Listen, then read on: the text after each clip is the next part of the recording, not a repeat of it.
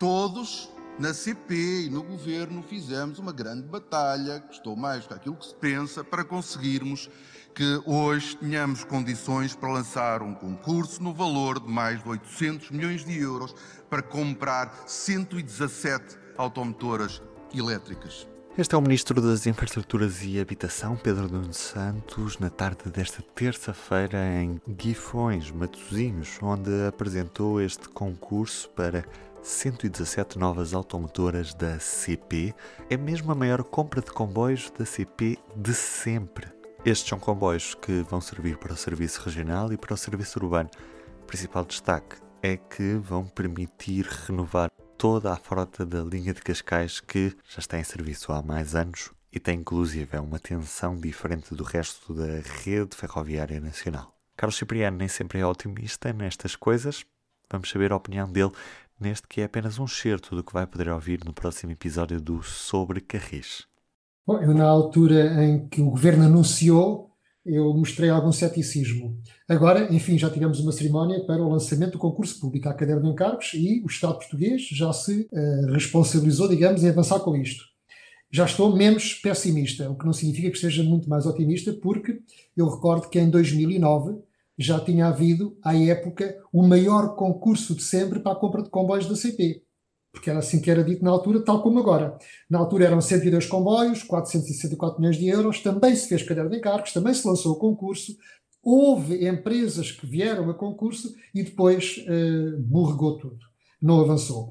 E, portanto, nós não estamos livres que, num outro ciclo político que se avizinhe, uh, que não haja aí mais um regime austeritário ou que haja um governo menos amigo dos comboios, que queira partir tudo e ter uma, uma visão diferente, uma abordagem diferente para a ferrovia. E, portanto, nestas coisas, só vento, só vento. Mas pronto, já que me perguntaste, confesso um bocadinho otimista. E pode ser que isto de facto seja o início de uma revolução na ferrovia portuguesa. Mas para que seja uma verdadeira revolução, faltam dois pontos. O primeiro é que se avance também com a compra uh, dos 12 comboios de longo curso, que fazem falta para que haja de facto uma frota como deve ser para a CP para o século XXI. Não pode ser só comboios uh, regionais e suburbanos.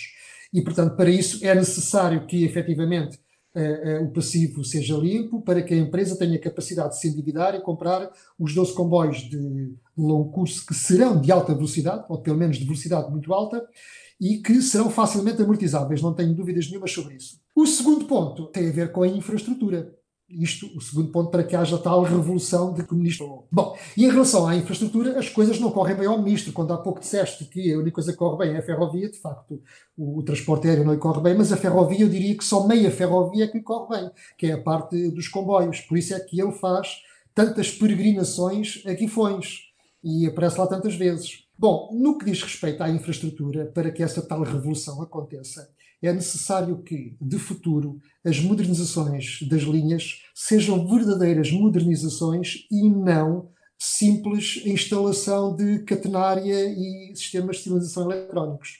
Ou seja, para o século XXI não se podem fazer as modernizações que estavam previstas para o século XX. É necessário que a infraestrutura seja mexida, que se retifiquem uh, traçados para que haja aumentos reais da velocidade dos comboios. Não basta enganar autarcas com PowerPoints a dizer que a partir de agora esta linha vai ficar muito boa porque vai ficar eletrificada e vamos ter, vamos ser muito mais amigos do ambiente e os comboios vão ser mais rápidos. Não, isso só por si não basta. Não basta mudar a tração diesel para a tração elétrica para que em Portugal a ferrovia ganhe competitividade face à rodovia. Se, como o ministro diz, se se quer tirar carros da estrada, é necessário que os comboios sejam competitivos e para que isso aconteça, a infraestrutura tem que permitir velocidades maiores. E, portanto, eu vejo com alguma apreensão aquilo que a IP possa estar a desenhar no PNI 2030, porque se é para fazer uma réplica do Ferrovia 2020, então estamos conversados. Só assim não vamos lá. E, portanto, a minha apreensão é esta, é não continuemos com modernizações low cost, já falámos aqui dela, já demos o exemplo do Algarve, em que mesmo comboios sem paragem no troço de Tunes Lagos, por exemplo, vão passar a 24 km h nas estações, já falámos que no Algarve não há realmente verdadeiros aumentos de velocidade porque se limitaram a pôr a catenária, já falámos que no troço sul da linha do oeste esta modernização pseudo-modernização que está a ser feita vai trazer muito pouco em termos de ganhos de tempo, e para não falar no Douro, que nem sequer avançou a modernização, e também no Minho, que pouco se fez. E, portanto, eh, repito-me, eh, vejo com alguma apreensão aquilo que possa acontecer no PNI 2030 se se for replicar eh, o tipo de modernizações que se fez no Ferrovia 2020. Uhum. Bom, uh, por outro lado, o ministro disse que iria injetar sangue ferroviário na administração da IP. E pode ser que, com uma administração com mais sangue ferroviário, pode ser que se olhe para os projetos de outra maneira e a abordagem seja mais pró-ferroviária e não como tem acontecido até agora. Foi apenas um certo que ouvimos. O Sobre Carris está disponível nas plataformas habituais de podcast. Este episódio ainda não está disponível, mas vai estar ainda durante esta semana. É estar atento e subscrever o podcast. Outro podcast novo que temos também é o Dentro. O mundo entre grades está a mudar. Esta é uma série narrativa de Ana Cristina Pereira, com edição áudio de Aline Flor, que também já pode ouvir nas plataformas habituais. E do P24 é tudo por hoje. Tenham um bom dia e até amanhã. O público fica no ouvido.